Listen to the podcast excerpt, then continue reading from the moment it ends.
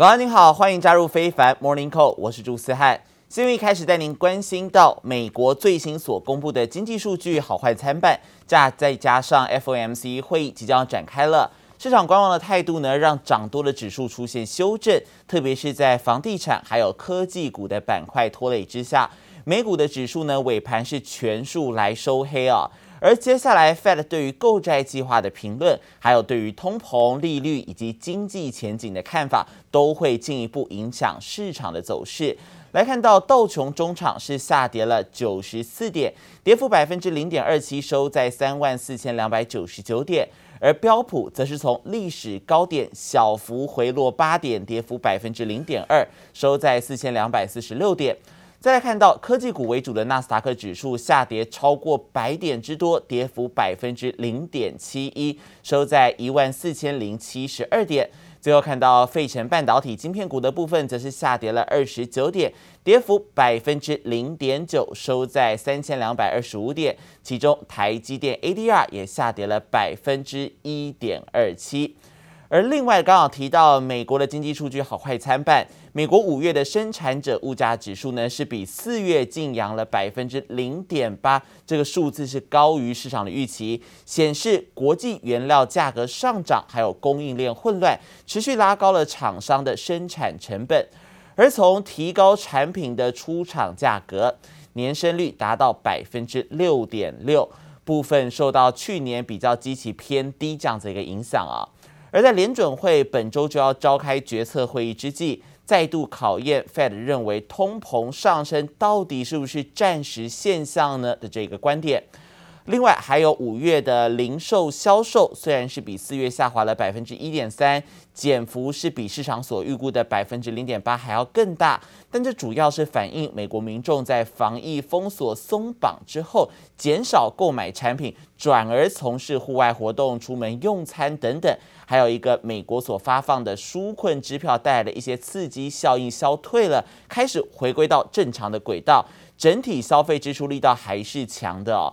而目前看到这个美国的 PPI 升率偏强，也显示至少短期通膨压力都还是会居高不下。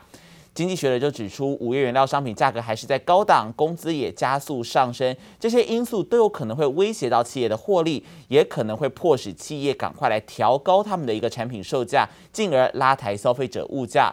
所以市场就会更加关注在台北时间接下来十七号凌晨两点所要公布的 Fed 决策，这个是联准会的最新消息。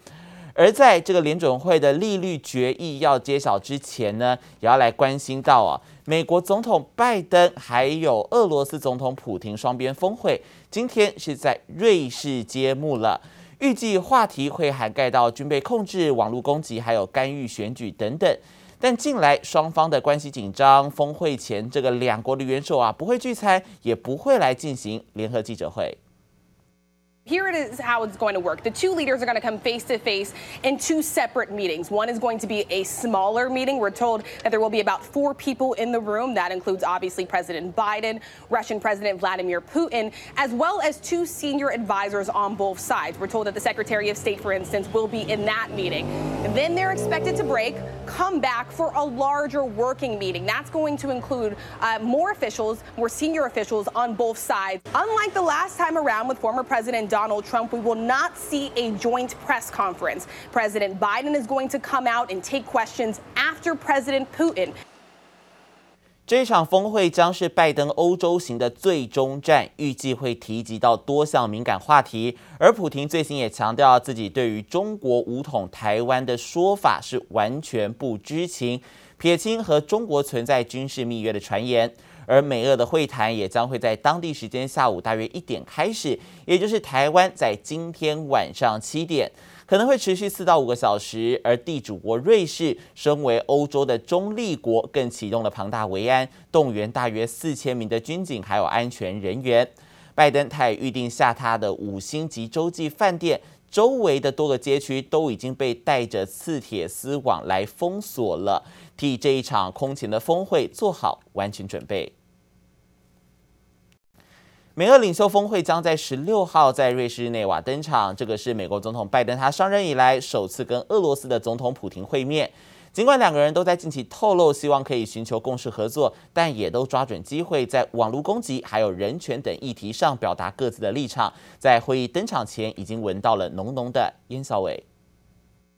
瑞士日内瓦著名的拉格兰奇别墅外头已经拉起层层铁网，严格控管人员及车辆进出，准备迎接重量级美俄领袖峰会。在登场前已经闻到烟硝味。That I'm not looking for conflict with Russia, but that we will respond if Russia continues its harmful activities. У нас отношения двусторонние деградировали до самой низкой планки за последние годы. Ну, хорошо знаем, нас в чем-то только не обвиняли, в вмешательстве в выборы, еще там кибератаках и так далее.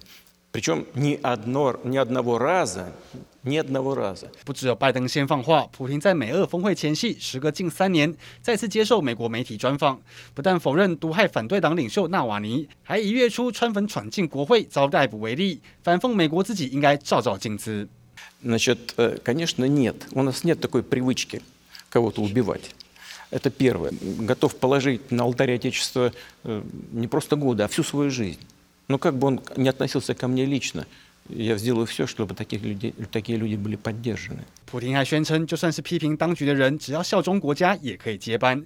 不过这番话，拜登可能不买单。拜登担心遭囚禁的纳瓦尼可能遭遇不测。Navalny's death, it would be a tragedy. It would do nothing but hurt his relationships with the rest of the world, in my view, and with me. I think it's a good sign that the two leaders are meeting, and uh, um, even if they uh, talk past each other on uh, most issues. 尽管拜登与普亭隔空交火，气氛实在不怎么友善，也都说对方是可敬的对手，但也不约而同透露出寻求共识的意愿，留下可能化解纷争的可能，让会谈更受外界关注。节目嘉玲综合报道。而美国总统拜登，他也与欧盟的领袖在昨天正式敲定，要暂时放下空中巴士还有波音公司他们长达十七年的补贴争议，停止对彼此加征报复性的关税，为期五年时间，而同时也暂缓要来课征钢铝关税，争取时间来讨论解决方案，并且希望可以扩大合作对抗中国。美国总统拜登与欧盟领袖手肘碰手肘打招呼。虽然已经在英国 G7 峰会上碰面，拜登还是亲自来到比利时造访欧盟总部，积极修补与欧盟的关系。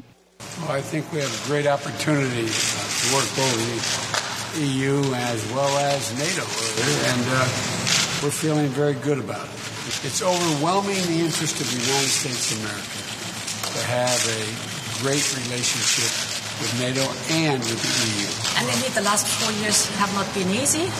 Uh, the world has dramatically changed. Europe has changed, but we wanted to reassure you, your friends and allies. 拜登这趟最主要的目的就是与欧盟化解贸易纠纷，双方敲定暂时放下空巴与波音公司长达十七年的补贴争议，取消加征报复性关税，为期五年，以争取时间讨论解决方案。Agreement we have found now really opens a new chapter in our relationship.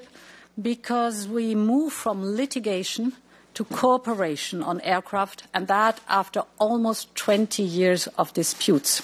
It is the longest trade dispute in the history of WTO. 美国与欧盟从二零零四年起互控对方不当补贴航空制造业，更闹上世贸组织要求仲裁。美国前总统川普祭出加征关税措施，引发欧盟反制。拜登政府上任后积极调停，双方终于达成协议，暂时休兵。美国对欧盟课征的钢铝关税也同样暂缓。We have now created a space to find a solution by suspending the EU countermeasures for six months. So this gives us room to sit down to discuss more detailed.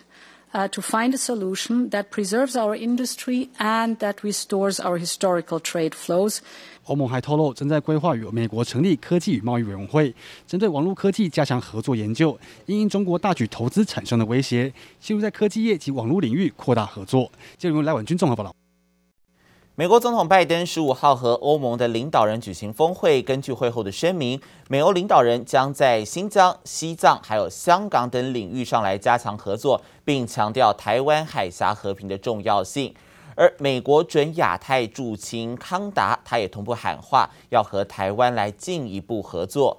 康达他在听证会上呢是表示，面对来自于中国的压力，华盛顿必须要展现对于台湾履行义务的决心还有承诺。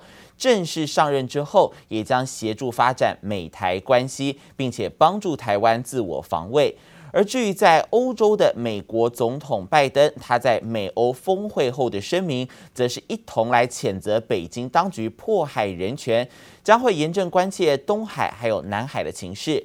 另外，还有捷克布拉格的市长赫瑞普，他最新表示，他对于有政治力阻碍台湾取得疫苗感到相当震惊，已经敦促捷克政府向台湾来运送疫苗。美国在日前所发布的供应链评估报告当中呢，把台湾、日本还有南韩的科技供应商列为与中国大陆共同是国家安全的一个危险性风险。这凸显华府它强化供应链自主的渴望，而分析师以及产业领袖都表示，这一项报告啊是对于亚洲供应链的一个示警啊，亚洲的业者应该要准备改变他们的一个长期策略。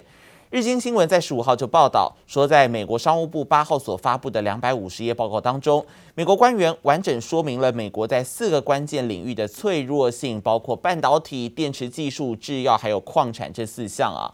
而这份报告的多数内容都是针对与美国竞争下一代科技主导地位的中国，但是也透露华府对于依赖台湾等地的供应商其实是有担忧的，因为尽管台湾在政治还有经济方面都与美国相当友好，但是由于台湾与北京的一个敌对关系，因此被认为还是具有供应链上的脆弱性啊。而另外来看到北大西洋公约组织在布鲁塞尔召开峰会之后。公报中十度提到中国，指控中国它的行径是越来越具有侵略性了，包括进行网络战，还有建造核武等等，都对于国际安全构成了系统性挑战。如此公开点名，对于聚焦在这个俄国传统上通常是聚焦在俄国的北约来说，真的是头一遭。We will now take the family photo for the 2021 NATO summit. 第三十一届北约高峰会落幕，但会后公报暗潮汹涌，不止十度提到中国，七十九项决议当中，中国更占了三项，正式指出中国行为构成系统性挑战，指控北京当局迅速扩展核武军备、军力现代化不透明，以及和俄罗斯进行军事合作。对于传统上聚焦俄国的北约峰会来说，如此点名中国还是头一次。Also see China investing heavily in our own critical infrastructure and trying to control it. We have seen the discussions about uh, 5G, Huawei, use modern uh, technology, social media, uh, facial recognition uh, to monitor and surveillance their own population in a way we've never seen before. Uh, all of this matters for our security. 拜登主打的合纵连横外交政策初步奏效，让以往碰到中国议题大多闪避的国家逐渐愿意公开表态。And so President Biden is here trying to reassure our partners of our presence. China is on the verge of having the biggest economy. They're the second largest defense budget, and they have the biggest Navy right now. So there is a lot of concern. But I want to make it clear NATO is critically important for U.S. interest in and of itself. Russia and China are both seeking to drive a wedge in our Transatlantic solidarity。不过，似乎是公报用词太过激烈。德国总理梅克尔在会后记者会上缓颊，说将中国视为威胁的决定不应该被夸大，强调应该吓阻和对话双轨并进。法国总统马克宏同样将中国威胁的说法加以淡化，凸显欧洲领袖试图减缓冲击。sich die Kooperation von Russland und China anschaut, kann man nicht einfach China, glaube ich, negieren. Und insofern darf man es aber auch jetzt nicht überbewerten aus meiner Sicht. Also wir müssen da die richtige Balance finden.